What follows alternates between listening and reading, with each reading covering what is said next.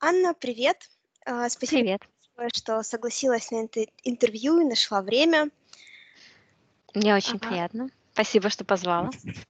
Давай начнем с первого вопроса и из твоей истории знакомства со сферой IT, которая весьма нестандартна. Расскажи нам, что привело тебя в эту сферу в целом. В IT вообще мне привело любопытство. И, наверное, то, что я очень люблю учиться, узнавать новое, очень люблю умных людей, интересные, сложные проекты. Вот. Изначально э, как бы привело... Изначально я работала заведующим магазином, все вроде бы хорошая должность, хорошая зарплата, но меня не совсем понимали, потому что я все время читала, что-то новое хотела внедрить. А, Это было как бы на, не очень принято в коллективе. Вот. Потом я вышла замуж, и муж мой программист. А Очень часто у нас собирались ребята-разработчики, которые приходили э, со своими проектами, со своими болями, со своими интересными идеями. И порой во время разговора я замечала, что как бы ребята немножко не видят со стороны заказчика. Так как я работала сначала со стороны бизнеса, очень многие вопросы я понимала, почему бизнес хочет. И в том числе я понимала, почему ребята хотят это сделать, свою реализацию, свою новую технологию сделать. Вот, ну и как-то так и пошло. Вот, э, мне стало любопытно, я попробовала изучить э, фронтенд. Но это было скучно, видно, не мое. Потом у меня был период, когда я пошла в тестирование. Вот тестирование мне очень понравилось. Сам принцип, как э, я с удовольствием ходила на лекции, делала домашки, тестировала, э, но не прошла на первые собеседования.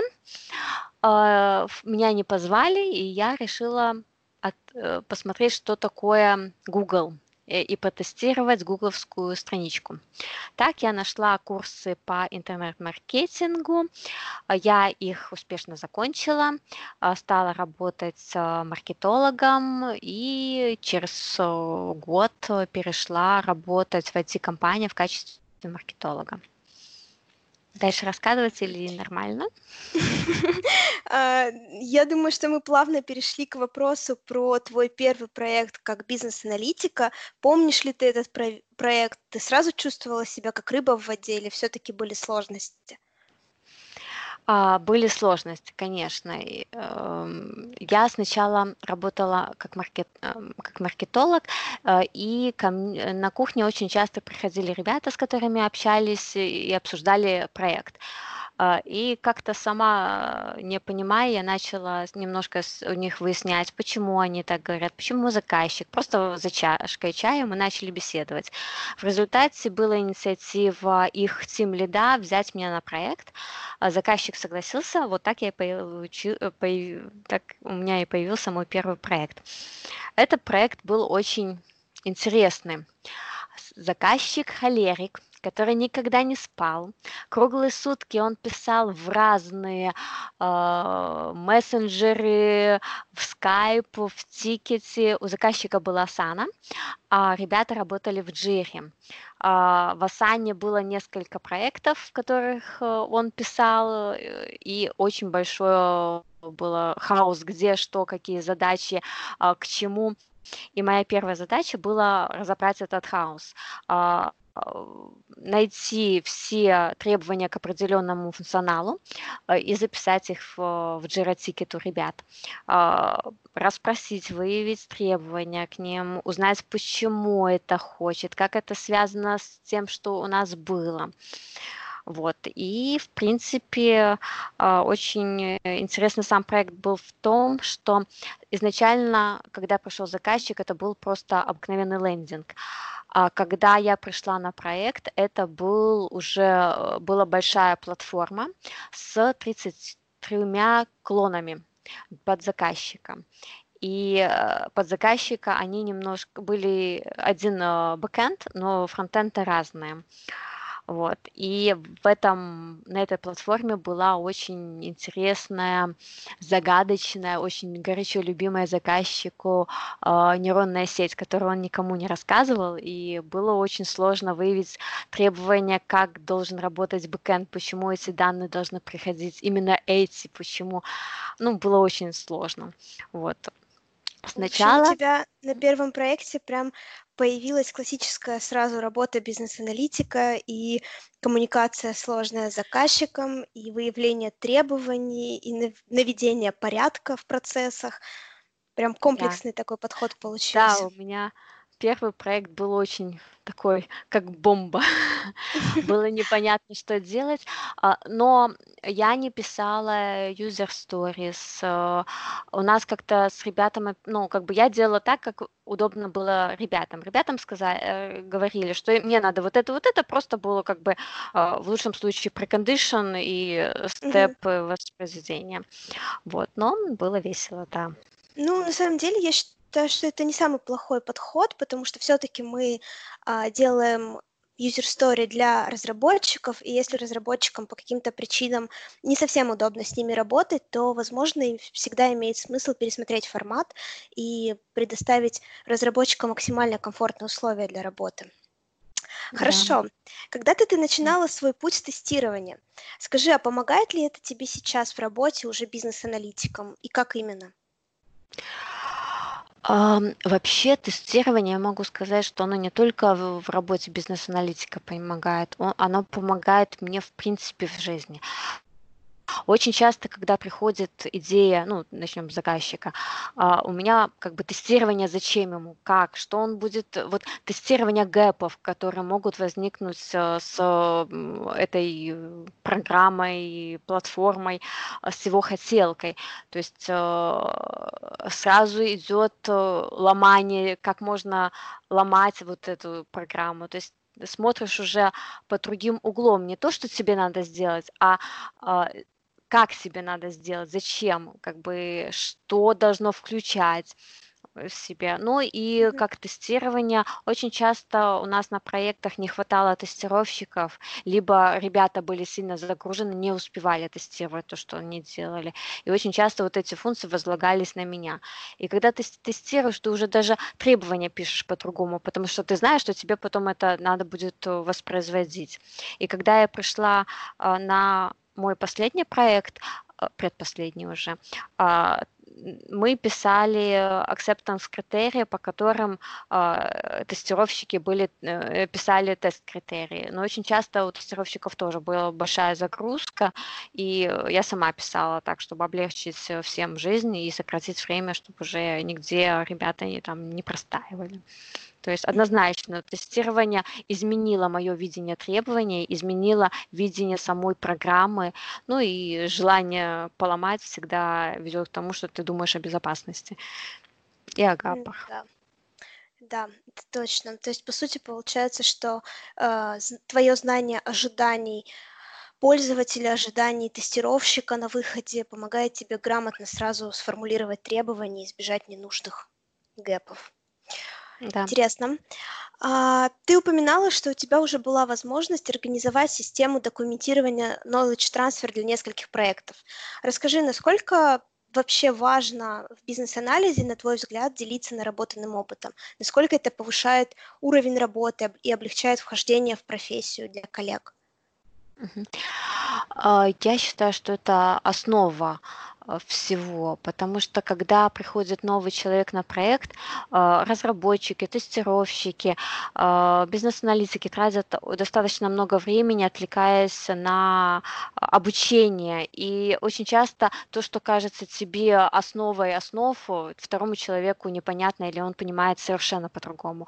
Поэтому, когда я пришла на проект, где было три, даже не три, несколько подпроектов, я начала вести такую глоссари для себя, что данный, данная сущность, например, понимается, что, как она взаимодействует. То есть глоссари, он был разбит по алфавиту, и там маленькая, краткая запись, что это, или какой-то термин, какой-то специфический. А, и а, потом у нас была система, что мы начали записывать демо основного функционала, либо новые вот демо, которые мы даем заказчику, либо просто сами сделали фичу какую-то, иначе сделали демо, то мы ее сохраняем в определенном месте, чтобы любой человек, который придет, мог посмотреть, пересмотреть. Вот это второй пункт knowledge transfer. А третий пункт был а, то, что ребята, которые новые приходили, либо, ну, в принципе, либо когда старые тоже такие возникали вопросы, а, писали список вопросов, которые у них имеются по функционалу, по логике, по какой-то части там бэкэнда, фронтенда, то есть по технические знания. И Team Lead раз в неделю проводил такой метап, где он обсуждал э, вот эти вопросы, задавались дополнительные вопросы. Эти этапы мы тоже записывали и тоже хранили. То есть э, тот человек, который входит в проект, он э, приходит на проект, у него сразу есть глоссари, есть сразу э, демо по фичам и есть вот э, такой э, вопрос-ответ э, сессии. Вот mm-hmm. это, в принципе, облегчало. А, насчет бизнес-аналитиков, э, у нас в компании мне очень нравится, как налажена система. А, у нас э, два раза в неделю есть метапы тематические, и раз в месяц выходит э, ньюслета, где основные новости, какие-нибудь курсы, книги, там, интересные события. То есть очень так полезно, и есть база вот этих ньюслетов, которые были были. То есть каждый человек, который интересуется, он может просмотреть и тоже как бы а, апгрейдить свои знания. Здорово. Получается, что у вас, по сути, и на проекте организовывается единое информационное пространство, в которое вы можете легко погрузить нового человека, и который найдет там все ему необходимое. И одновременно для бизнес-аналитиков у вас есть такое информационное пространство внутри, внутри да. компании. Здорово. Да. А, а что тебе больше всего нравится в твоей работе? Ты изначально планировала, хотела быть именно бизнес-аналитиком, или все-таки вот переход от тестировщика это такая случайность? Это, наверное, все случайность. Э, как бы, хотя случайности не случайные. А, ну, я не хотела быть, вот я хочу бизнес-аналитикой, все.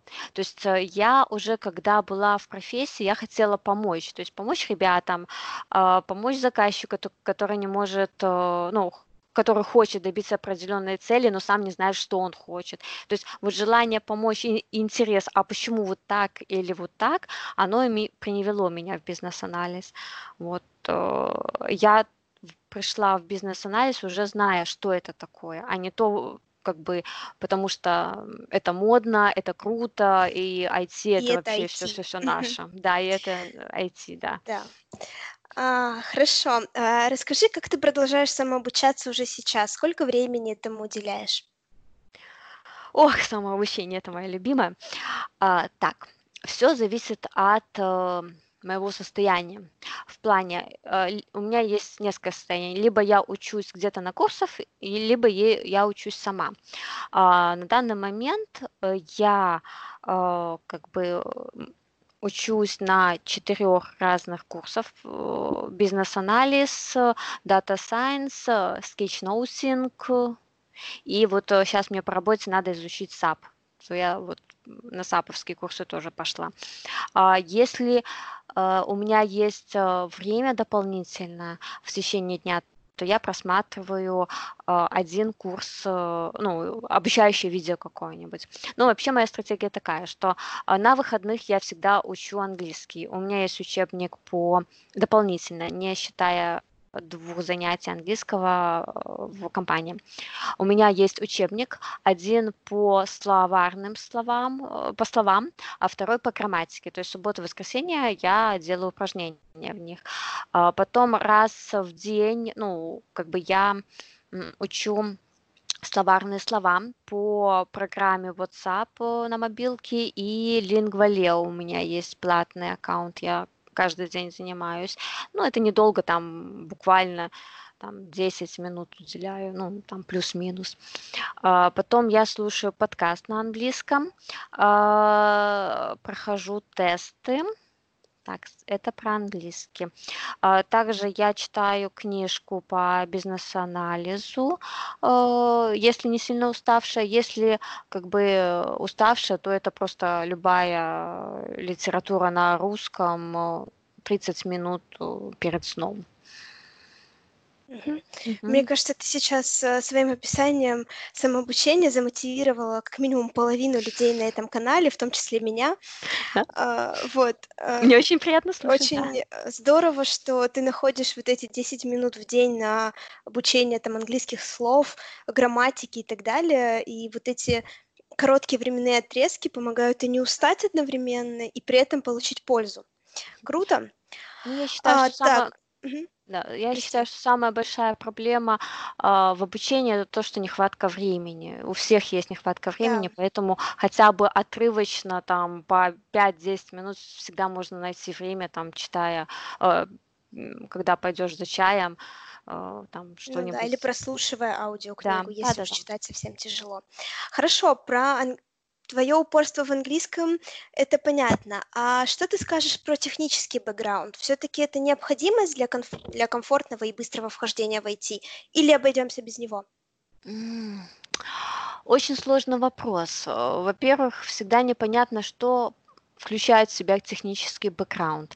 А, я входила в IT без технического бэкграунда, но я всегда, вот ты приходишь на проект, у тебя есть определенный стек, а, и ты начинаешь читать, про что он, спрашиваются ребята, то есть ты обучаешься. А, если у тебя есть желание, и ты не боишься то, что тебе как бы будет сложно, можно пройти курсы, чтобы знать, о чем говорят ребята, потому что технические знания помогают намного понять ребят-разработчиков. Но это, если у тебя этого нету, хорошие комму... навыки коммуникации и интерес, э, ну, как бы будет помогут достаточно. всегда, да, да. Угу. А, хорошо. И назови, пожалуйста, вилку комфортной и конкурентной для тебя зарплаты на текущий момент. А вот это очень интересный вопрос. И сложный вопрос. А, мое отношение к зарплате само по себе очень необычное. Для меня зарплата это не самоцель. А, как бы я всегда сравниваю то, что я приобретаю на проекте. И у меня есть баланс э, зарплата и вот этот э, навык, который я приобрету. И зачастую я даже готова платить, э, ну, а, получать меньше деньги, если на проекте я приобрету достаточно хороший уровень знаний, там сложные задачи, которые меня будет мотивировать. То есть это будет, наверное, внутренняя мотивация больше играть роль, чем сама зарплата. Вот. Поэтому а... я не могу сказать вилку действительно не, необычный подход, особенно для работников в сфере IT. Ну хорошо. А, прости, я не могу не задать тебе этот вопрос, несмотря на все шутки, что женщинам его не задают, но мы в IT, поэтому давай на твоем личном примере покажем всем, что успешный вход э, в IT-сферу – это не про возраст, а про качественные навыки, которые ты готов предложить в сфере. А сколько лет тебе было, когда ты начала работать именно в IT? А, мне было 35 лет, когда я за, э, пришла IT-маркетологом работать, не BA. Ну и через год я стала BA. А, тут э, вот очень хочу рассказать эту забавную историю, потому что я думаю, что очень многих она останавливает. Когда я начинала только изучать тестирование, я ходила на занятия по гимнастике. И одна женщина очень эмоционально, и тогда ей было, наверное, только-только стукнуло 30, она рассказывала, что в 30 лет поменять уже ничего нельзя, что все, мы старые, ну и т.д. и т.п. А, я, конечно, тогда послушала ее, меня очень это задело, но э, я была с ней не согласна. Да не остановила. Да, потому что вот мне кажется, вот сам такой пункт, что вот мне уже за столько-то лет очень останавливают людей идти дальше. Вот. Мне нравилось учиться, мне интересно было, поэтому я продолжала учиться, ходила на собеседования, а, на многие письма мне не отвечали, как бы, но мне было это интересно, поэтому я и продолжала. И я думаю, что самое сложное просто не кинуть, не опустить э, руки и сказать, что все. Да, Вот. главное не складывать лапки. Да, я заметила очень часто, что когда ты действительно интересуешься вот этой сферой, когда тебе интересно, когда ну, как бы а, ты готов учиться, развиваться и не останавливаться, потом люди это ценят. И вот у меня, получается, это вторая компания, которую я поменяла. Ни в одной компании я не чувствовала себя там старой или то, что, ну, как бы э, я намного старше. Да, бывает, э, новые люди называют на «вы», но через месяц, второй, об- обращение, как бы, и отношения такие же, как со своими сверстниками. Да, то есть в целом получается, что все-таки вход в IT это а, вопрос вклада, который ты готов сделать в свое образование, нежели возраст и каких-то иных характеристик. Да, совершенно верно. Хорошо. И тогда мы плавно переходим к Блицу. А, ты готова? Быстро отвечаем на вопросы. А Да. если я скажу, что нет? Готова. то я все равно их задам. Ты же знаешь. Окей, да. А, хорошо. Забавные баги или хорошая история? Хорошая история. Стажировка без оплаты или искать дольше, но оплачиваемую работу? М, Стажировка без оплаты. Общение с Всё. заказчиком или с девелопером? А, И то, и то. Теоретическое обучение или практический опыт? Практический опыт. Почему?